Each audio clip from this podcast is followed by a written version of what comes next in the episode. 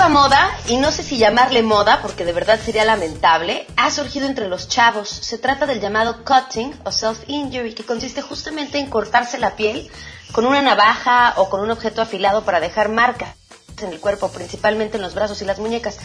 ¿Qué hacer si les pasa como le pasó a uno de nuestros radioescuchas que descubre a uno de sus hijos lastimándose de esta manera? De eso platicaremos hoy más adelante. Hay que tener cuidado que los papás dicen, no, pero si yo quiero mucho a mi hijo, no es exactamente que les falte amor. El problema casi nunca es por falta de amor propiamente.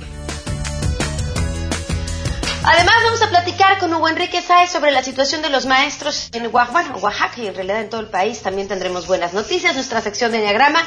Hombre, y hasta opciones para quien quiera aprender a cantar. Qué gachos, eso parece que me lo mandaron hecho a la medida. Así arrancamos el día de hoy a todo terreno.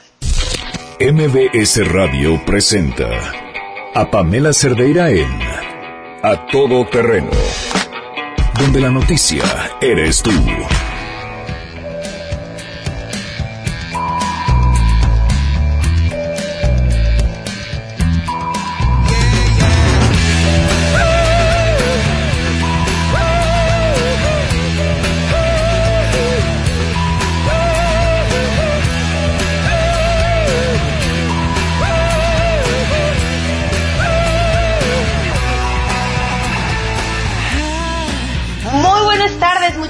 Gracias por acompañarnos en este miércoles 22 de junio del 2016. Son las 12 del día con 6 minutos. Soy Pamela Cerdeira, esto es A Todo Terreno.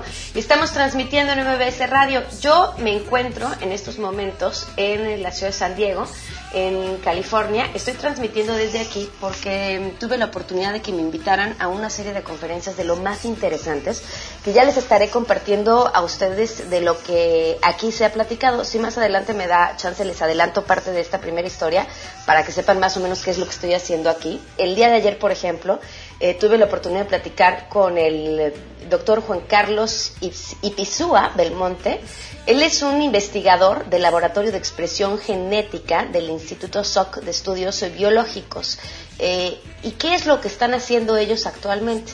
Seguramente habrán leído a principios de mes una noticia que hablaba sobre la experimentación de ponerle células madre humanas a un embrión de cerdo y tratar a través de esto de crecer dentro del embrión de cerdo un órgano humano que pudiera después, ¿no? o por ahí va la tirada, servir, por ejemplo, para un trasplante o para curar alguna enfermedad o para una serie de cosas. El tema es súper interesante, uno, porque médicamente pues nos da una idea de hacia dónde vamos. Eh, este doctor decía el día de ayer, estamos en un momento de la evolución humana muy importante, porque lo que hoy está haciendo la ciencia y la tecnología es modificar y alterar lo que hoy nos ha llevado a ser quienes somos, ¿no? hoy somos y estamos eh, gracias al proceso de selección natural y ellos hoy pueden alterar la mutación y modificar la selección natural el trabajo es de lo más interesante. Les digo, ya más adelante les comentaré más sobre lo que nos platicaron el día de ayer. Y bueno, así una serie de, conferencias muy interesantes de las cuales estaré compartiendo todo esto. Mientras tanto, les digo cómo podemos estar en contacto. El teléfono en cabina es 5166-1025. Les doy mi WhatsApp para que me escriban también. 35 33 32 95 85. Aquí estoy ya conectadísima. Saludos a Iván Velasco, a Tere y Armando también que nos están escuchando desde temprano están pasando lista. El correo electrónico a todoterreno.mbc.com y en Twitter y en Facebook me encuentran como Pam Cerdera. Muchas cosas eh, que comentar el día de hoy. La semana eh, se antoja complicada. El día de hoy, en la tarde, se llevará a cabo esta reunión entre la Secretaría de Educación Pública y la Coordinadora Nacional de Trabajadores de la Educación en un diálogo que se había pedido desde, bueno, pues desde antes de la tragedia, ¿no? Y como bien dirían, Ahora sí, ahogado el niño, vamos a sentarnos a platicar. Eh, será sin duda parte de la información más importante del día, pero también esta es información a la que hay que estar atentos. A todo terreno.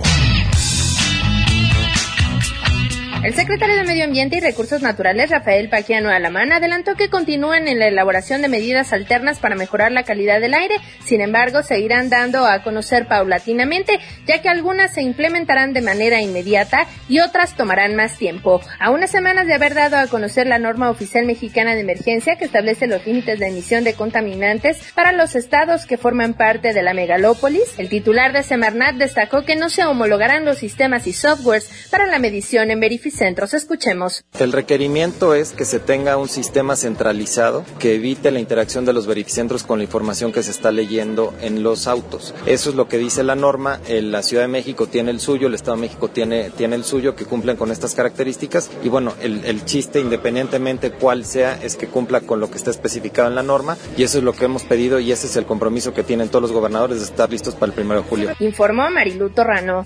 Pamela, la vacuna experimental contra la enfermedad del Zika, aprobada este lunes por la Federal Drugs and Food Administration de los Estados Unidos, está todavía a tres o cinco años de llegar al mercado, advirtió Susana López Charretón, investigadora del Instituto de Biotecnología de la UNAM. Apenas van en la fase 1, aprueban un pequeño grupo de personas, falta la etapa 2 para aplicar la vacuna y placebo en al menos 40 personas y la 3 que requiere ensayarla en cientos de miles de individuos. Esta vacuna experimental contra la enfermedad del Zika es de nueva generación pues utiliza un plásmido en vez de un virus, lo que puede atenuar riesgos y efectos negativos, apuntó López Charretón. Recordemos que el Zika sigue generando mucho daño en las zonas tropicales, especialmente en América Latina y el Caribe. Les ha informado Rocío Méndez. Se dio el banderazo de salida a 38 autobuses biarticulados, articulados y de entrada baja con tecnología ambiental Euro 5, los cuales reforzarán el servicio que reciben usuarios del sistema Metrobús. El mandatario local, Miguel Ángel Mancera, señaló que con esta acción se busca aminorar la gran demanda que hay en rutas como la de insurgentes. Estos buses que hoy se incorporan a la línea, sobre todo a la línea 1, que son los biarticulados, vienen con una demanda muy sensible porque lo veíamos todos los días en insurgentes, ya estaba alcanzando un punto de saturación la línea.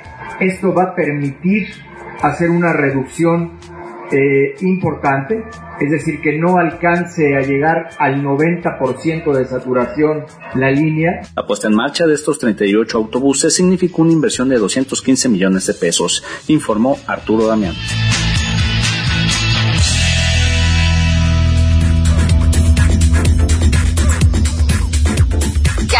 Los autobuses. Oigan, justamente y ahora que se comentaba esta información del SICA, esta tarde en la que les comento que estoy transmitiendo desde la Universidad de San Diego, eh, habrá una, una, mesa, un panel con expertos en el tema del SICA y de lo que estaremos eh, comentando más adelante. Bueno, vámonos, por favor, con las buenas noticias.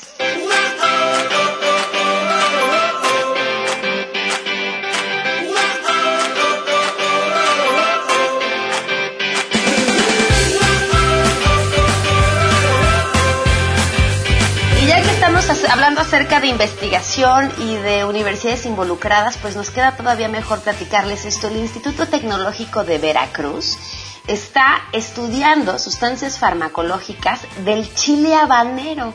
Está buscando optimizar los procesos de extracción y encapsulación de los compuestos bioactivos del chile para la producción de sustancias farmacobiológicas contra algunas enfermedades. La responsable del Laboratorio de Ingeniería de Alimentos de la Unidad de Investigación y Desarrollo en Alimentos del Instituto Tecnológico de Veracruz, que se llama Guadalupe del Carmen Rodríguez, dice que el chile es una rica fuente de compuestos como carotenoides y capsaicinoides. Ahorita les digo para qué sirve. La capsaicina tiene actividad biológica como antioxidante, anticancerígeno y agente antiinflamatorio mientras que los carotenoides son ricos en compuestos para una óptima función ocular, como es el caso de la vitamina A. Ah, y ya hay una industria para elaborar shampoos, cremas y algunos antiinflamatorios. Sin embargo, hay toda una gama por estudiar y con la investigación adecuada se puede llegar a crear productos que suministren un beneficio a pequeños sectores en la rama de la medicina. Están trabajando también con los productores para darles mejores opciones y para que puedan encontrar también otro mercado en donde distribuir su producto, como en este caso que estamos platicando, que se trata justamente del farmacéutico. La especialista dice que la línea de investigación en la cual trabaja desde hace cuatro años se encamina en explotar las propiedades bioactivas que esta valla prehispánica posee. Y además, bueno, pues un sabor inigualable. Miren, de una vez, aprovecho y les platico, ya que estamos hablando de, ciencia y de salud, un poco de lo que comentaba el día de ayer este doctor, doctor Juan Carlos y Ispizúa, quien es investigador del Laboratorio de Expresión Genética del Instituto SOC de Estudios Biológicos. Ellos han estado trabajando en revertir el proceso de envejecimiento. esa es como su meta principal. Y el por qué eso y no decir vamos por una enfermedad o vamos por otra enfermedad, porque dicen, la mayoría de las enfermedades son parte del proceso de envejecimiento. Nuestras células dejan de reproducirse y entonces enfermamos. Si vamos y atacamos el proceso de envejecimiento, entonces podríamos estar atacando a un montón de enfermedades. Y trabajan, por ejemplo, con crear células madre o perdón, a través de células que crean en laboratorio y después estas células las modifican y se convierten en órganos. Por ejemplo, han podido crear en un laboratorio un mini corazón, mini ojos. Sin embargo, todo esto, que es parte del proceso de una investigación, no ha podido trasladarse a la práctica porque estos mini órganos que crean en el laboratorio les falta, y uno aquí podría ponerse hasta eh, espiritual o pensarlo así, la chispa de la vida, o sea, ahí están, se han desarrollado, pero no tienen vida todavía. Sin embargo, en el otro proyecto que también están trabajando y que es esto que les comentaba al principio, es crear estos órganos ya no nada más en la mesa de laboratorio, sino adentro de un embrión de otro organismo. Y platicaba acerca de experimentos que han hecho, por ejemplo, de ponerle a un ratón ojos de rata. Y entonces en el embrión eh, del ratón le quitan las células que serían las que están obligadas a que, o las que después crearían los ojos. Le ponen las células de la rata y automáticamente estas rellenan como el faltante. Y entonces ese ratón empieza a crear o a sustituir el órgano que le faltaba con el del otro animal y entonces tienen un ratón con ojos de rata. Y entonces a la hora de tratar de llevar esta investigación hacia lo que serían los tejidos humanos, el animal más parecido con el que lo pueden realizar es el cerdo. Y digo, más parecido lo digo con sus años evolutivos de distancia. Y entonces hacen lo mismo al embrión del cerdo, le quitan ciertas células que crearían un, un órgano, en este caso es un páncreas lo que ellos están buscando crear, y le ponen las células madre y estas reemplazan como este vacío. ¿En qué proceso va esta investigación? En que están eh, analizando ya ese embrión para ver si se crearon las células que ellos estaban esperando. Nos decía, si ustedes quieren preguntar si existe la posibilidad de que un día veamos un cerdo hablando, sí, sí existe. Pero en los laboratorios tenemos el cuidado suficiente para poder dirigir a dónde queremos que esas células madres se vayan y qué órganos sean los que queremos que esas células madres eh, generen. Pero se ponen a pensar en las posibilidades que hay y podría darnos eh, para la mejor obra de ciencia ficción que, que, que en nuestra cabeza. Pero bueno, les dejo eso por ahí para que lo piensen, ya les estaré platicando más adelante, pero ahora vamos a una pausa y continuamos a todo terreno. Pamela Cerdeira es a todo terreno. Síguenos en Twitter, arroba Pam Cerdeira. Regresamos. Pamela Cerdeira regresa con más en A Todo Terreno, donde la noticia eres tú. Marca el 5166125.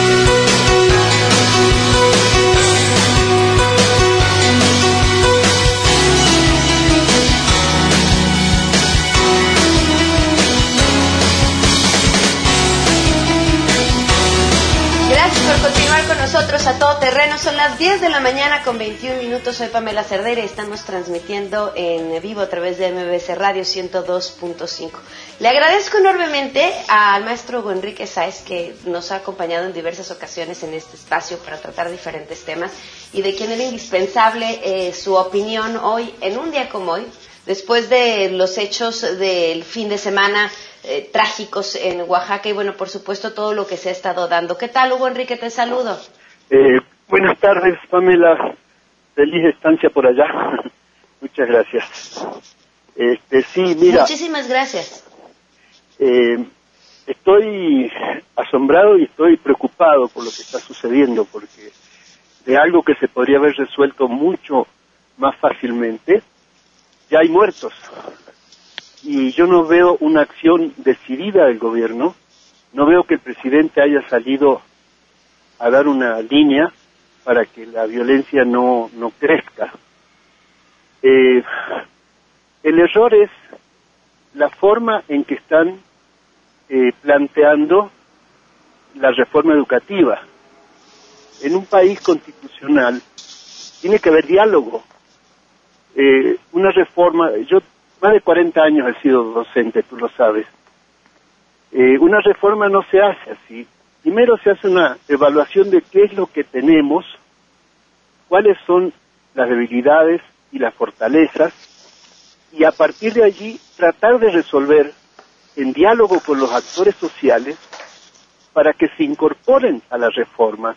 Sin embargo, se da una orden, tienen que hacer esto, como si fuéramos, estuviéramos en, un eh, ejército, ¿no? Que hay que obedecer inmediatamente lo que se dice.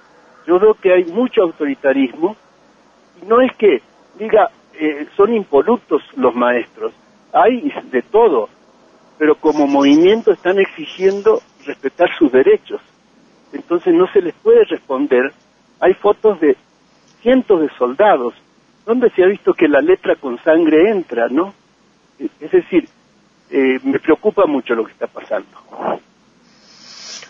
Hugo Enrique, ¿qué tendría que pasar en, una negociación entre la Secretaría de Educación Pública y los maestros de la CENTE, tomando en cuenta que la posición de uno es no se mueve la reforma educativa que creo que también vale la pena discutir lo necesario de esta, quitemos el nombre de la reforma educativa, pongámosle lo que es una reforma laboral que cambia las condiciones de relación de los maestros y el patrón, en este caso la SEP, y, el caso de la gente que pues quiere adiós la reforma, ¿cómo va?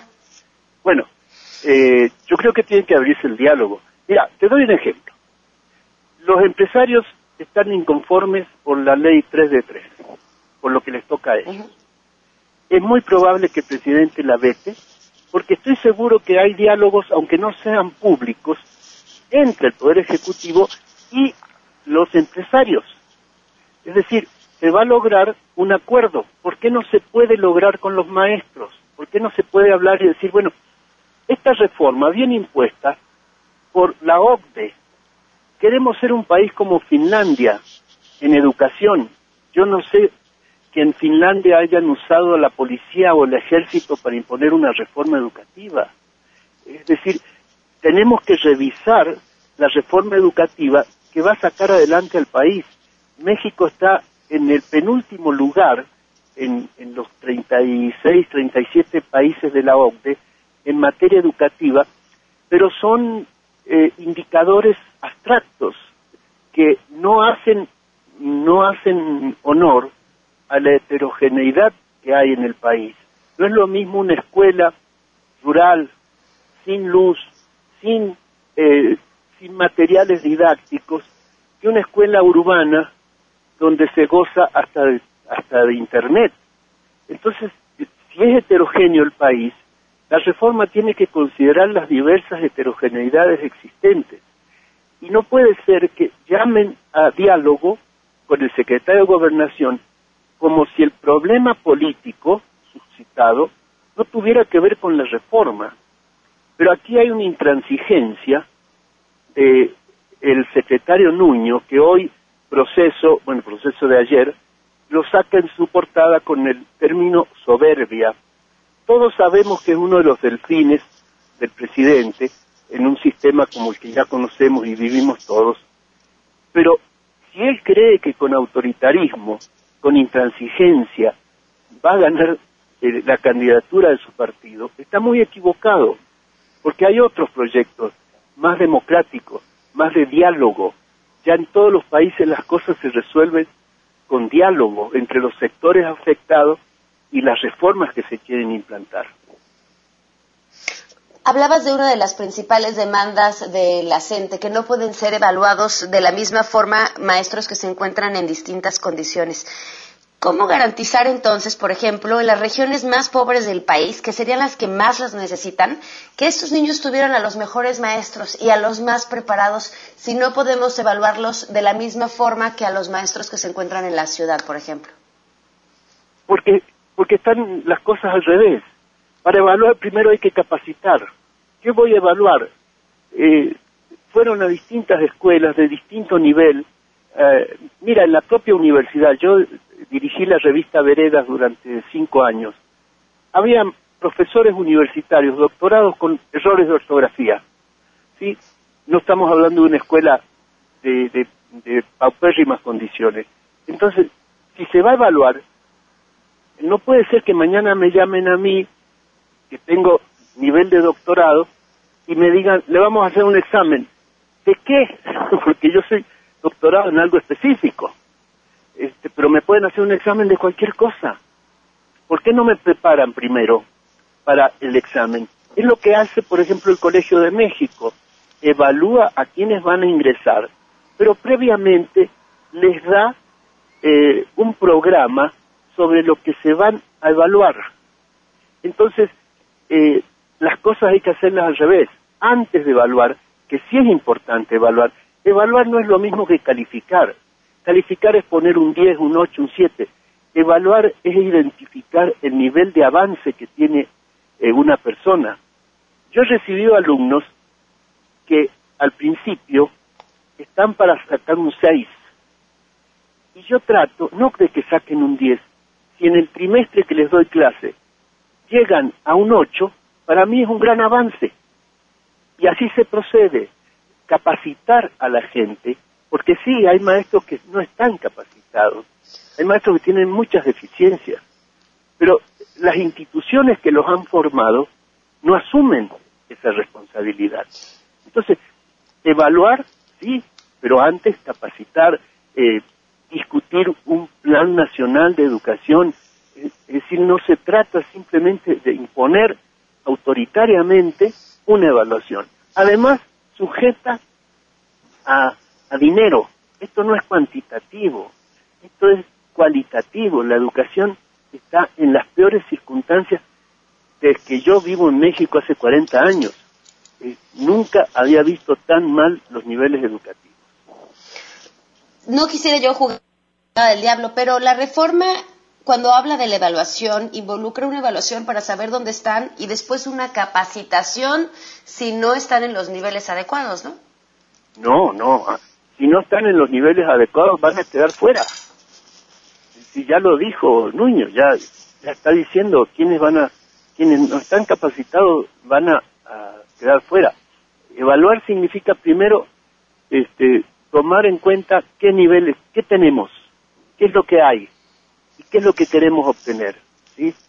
Entonces, eh, por ejemplo, el, los países de la OCDE privilegian matemáticas y privilegian eh, lengua ¿no? y el conocimiento de idiomas. Eh, bueno, pero la educación en qué consiste? En formar personas pensantes, en formar personas autónomas. Es decir, tenemos que discutir qué es la educación. Eh, no, se remite a los maestros a hablar con gobernación diciendo el problema educativo no se toca. Y si no se toca, ¿para qué van a hablar? Decir, se ha convertido en un problema político. Entonces, pero si es un problema político, vayamos a las fuentes que provocó eso. No se pueden hacer modificaciones que, eh, que aligeraran la situación actual, que, que bajaran el nivel de movilización que hay, que, efectivamente se reanudaran las clases, pero con medidas concretas. Bueno, vamos a hacer un, eh, un periodo de, de transición, etcétera, etcétera. Es decir, hay que hacer política, pero política en serio, política de altura, no política, te portas mal y te mando el ejército. ¿no? Es decir, eh, hay inquietud en la UNAM, se están reuniendo en la UNAM y corremos el riesgo de que las universidades empiecen, es decir, que este conflicto en lugar de, circunscribirse a los maestros que han sido satanizados además, eh, si, eh, se está expandiendo, se está yendo más allá de, del, del ámbito puramente educativo. Entonces hay que ir al punto esencial. ¿Por qué no se discute ampliamente, incluso con expertos, eh, que no vayan con órdenes previas, sino expertos, hay muchos en educación en el país, que pueden contribuir a un diálogo constructivo, en que salgan ganando ambas partes. La mala política es cuando sale ganando solo una parte.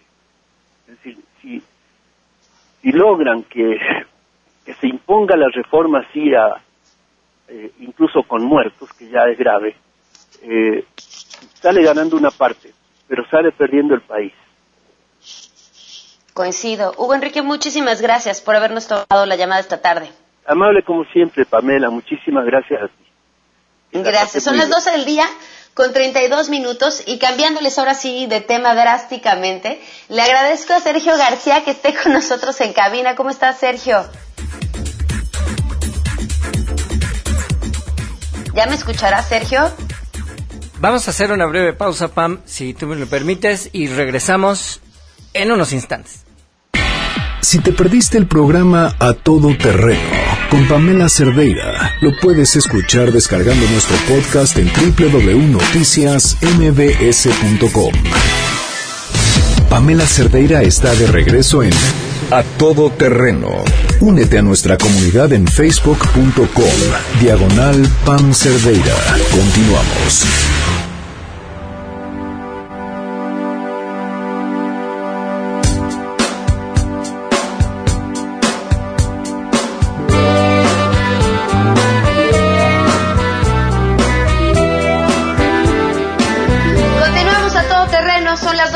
Con 35 minutos, soy Pamela Cerder, estamos transmitiendo a través de MBS Radio. Oiga, nada más una precisión, en el tema de la reforma educativa sí se contempla la evaluación y después de la evaluación, dependiendo del resultado, es hasta en tres ocasiones que los maestros tienen la oportunidad de, volver a ser evaluados. Y después de la tercera, si no obtienen los resultados eh, necesarios, entonces los cambian de, de lugar. En un inicio se decía que se podía mandar, por ejemplo, a un área administrativa o algo así para que no estuviera frente a grupo. Es importante precisarlo porque, pues justamente, la, este tipo de temas en comunicación lo único que hacen es crecer el, el enojo y el encono y la división en momentos en los que, pues, ¿qué les digo? No estamos para eso y lo saben ustedes, ¿no?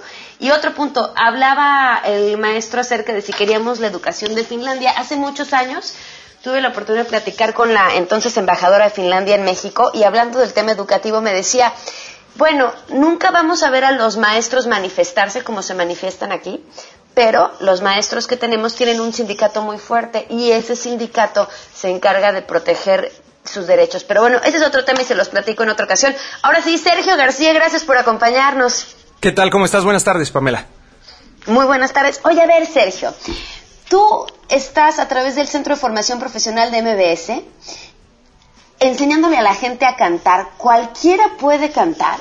Pues eh, sí, bueno, mira, eh, evidentemente hay una hay una parte de, talento innato que se tiene que trabajar sobre todo, pero eh, definitivamente yo creo que independientemente de que se dediquen de manera profesional o de manera recreativa, eh, las personas pueden aprender técnicas que eh, pueden ayudar a hacer un mejor uso de su voz, eh, no, no, no, específicamente a cantar, que en este caso el curso que yo estoy ofreciendo en el Centro de Formación Profesional, este sí se dedica al canto, pero independientemente de eso, eh, pues bueno, se ven diferentes técnicas que nos ayudan a mejorar la respiración, la dicción y bueno, varias, varios pues temas, ¿no?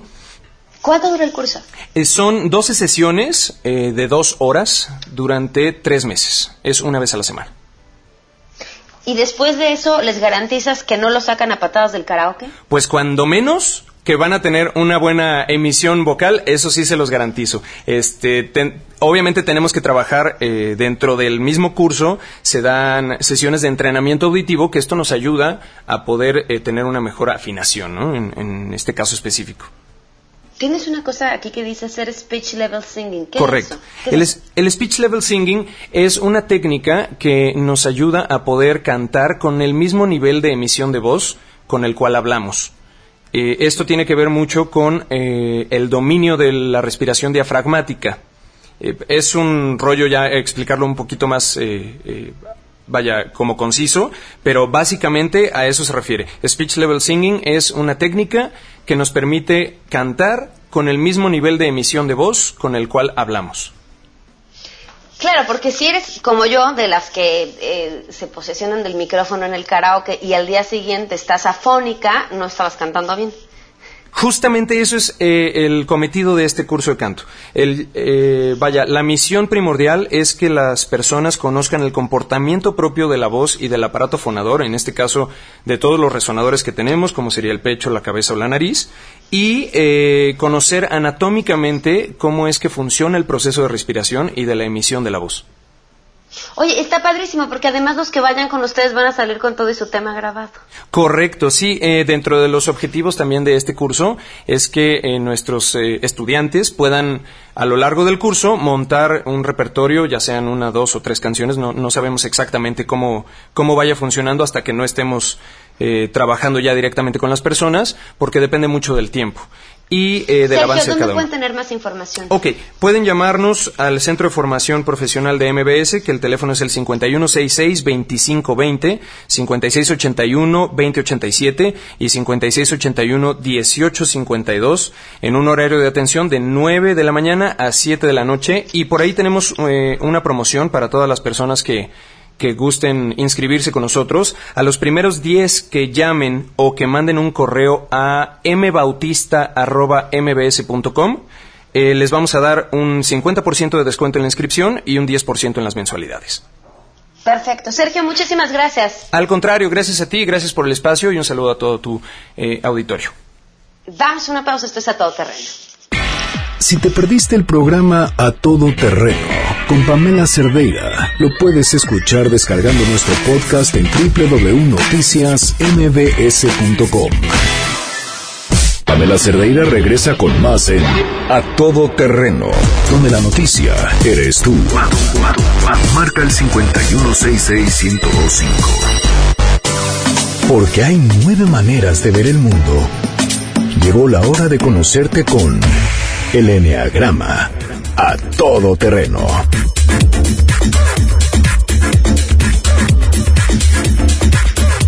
Continuamos a todo terreno. Muchísimas gracias por seguir con nosotros. Hoy toca Enneagrama. Es esta herramienta que nos sirve para conocernos mejor, para entender de qué pie cojeamos, pero también en dónde están nuestras mayores habilidades y finalmente lo que creo que todos buscamos. ¿Cómo podemos ser mejores? ¿Con qué contamos para poder ser mejores personas y ser más felices? Eh, hemos estado platicando acerca de las nueve personalidades que hay para que encuentren, se encajen, digan, ah, yo soy en esta y así es como puedo crecer o yo tengo un esposo, un jefe, una amiga, un hijo que está en esta y así es como le puedo ayudar y podemos llevarla mejor.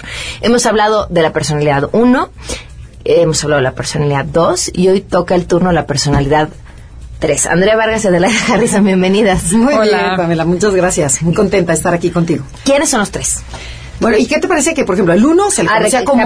Así, recapitulando, el uno se le conocía como el perfeccionista y lo que buscan es hacerlo correcto. Sea, todo derechito, todos los colores, estructura. El número dos, El 2 es aquella persona que dijimos que le gusta que lo quieran, busca sentirse bien consigo mismo a través de que lo necesiten o lo quieran. Y se le Y es conoce... el ayudador o el colaborador. Exactamente. Y el tercero es el ejecutor. La personalidad 3 se le conoce como el ejecutor, el exitoso, porque tienen la capacidad de hacer, de llevar a cabo todo lo que se propone. ¿ok? Le, te duele una muela, en ese momento le hablan al dentista. De Este, se descompone el coche, en ese momento al taller. ¿Cuántas veces nosotros eh, lo posponemos y lo posponemos y, o sea, dices, no. Así que no, no pueden ver un problema sin resolver, ¿no? Sea suyo o no. Y que esa parte está padrísima. Sí, la verdad es que sí. Mi mamá es tres Sí. y es una delicia. Nos tiene a todos hechos unos malcriados porque, ¿no? Así digo yo, ay, el taller luego, la verificación luego, no como ya está tu coche verificado. Ay, gracias, mamá. Sí. Son muy buenos para eso, esa es la parte positiva. La parte negativa podría ser que a veces son tan eficientes que no ven a las personas.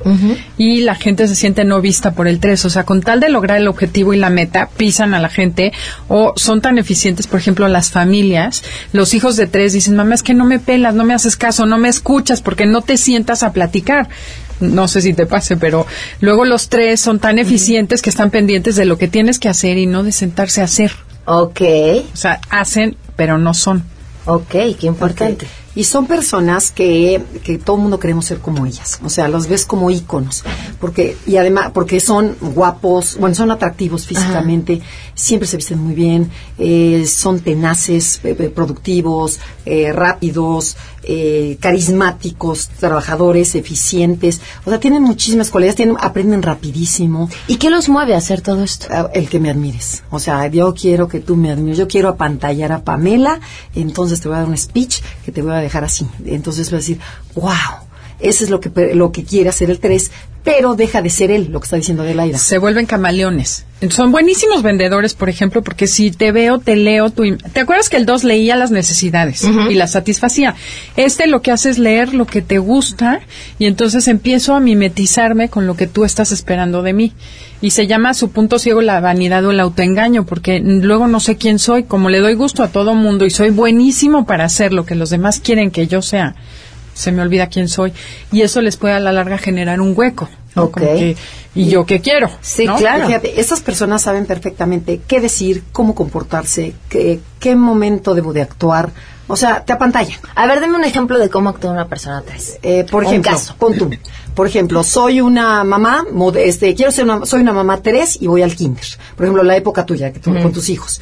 Entonces veo lo que está de moda. O sea, el tres percibe que está de moda. Entonces a lo mejor dice, bueno, ahorita se usan los pantalones rotos. Y además el, el corte del pelo así y unos rayitos de tal color. Entonces lo copio del medio ambiente me- y me lo, adju- me lo adjudico y me pongo como una mamá tres. Entonces me vuelvo muy práctica. A mis hijos los visto perfectamente, que den esa imagen de, del niño cool, la Ujú. luchera. Entonces mi casa, mi coche, toda mi imagen. Los Todo- niños van a las clases que están de moda, van a, o sea, exactamente hacen lo que se esperaría, así como el icono. y representa un mundo perfecto.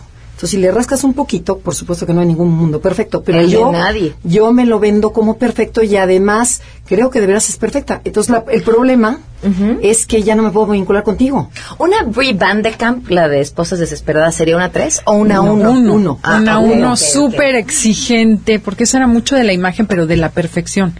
Y este busca la imagen del éxito. Ok. ¿Quién No sería le- un 3 de un personaje público? Eh, por ejemplo, tenemos Julio Iglesias, que es muy antiguo. Paris Hilton es un 3 muy desintegrado, por ejemplo. Una Muy 3 integrada. desintegrado, Sí, claro. claro. Pero llama la atención, aunque haga cosas que no. Eh, Oprah es un Ajá. 3 muy integrado. Will, Will Smith es un tres, un nombre. Gaby Vargas. Gabriela Vargas también. Eh, es muy integrada. Bronson, Pierce Bronson. Ok. Hay muchísimo. Es así como Los que Beckham. wow. Ah, los Beckham, la pareja. Ok. Ese es el 3. Perfecto. Ahora, ¿qué tiene que hacer un 3 para potencializar sus positivos y bajarle los negativos? Ser auténtico. Uy, qué reto. Y sabes que yo, yo, además de ser auténtico, es primero vivir el presente. Viven tan deprisa que yo estoy en el futuro y no estoy contigo. Entonces yo me estoy yendo al supermercado y después yo ya me estoy yendo al funeral de la tarde que tengo que hacer. Entonces no estoy y no me vinculo. No hay vinculación en el 3. Entonces están, pero no están. Sí, O sea, como que tienen que hacer, lo que tienen que hacer es no hacer nada.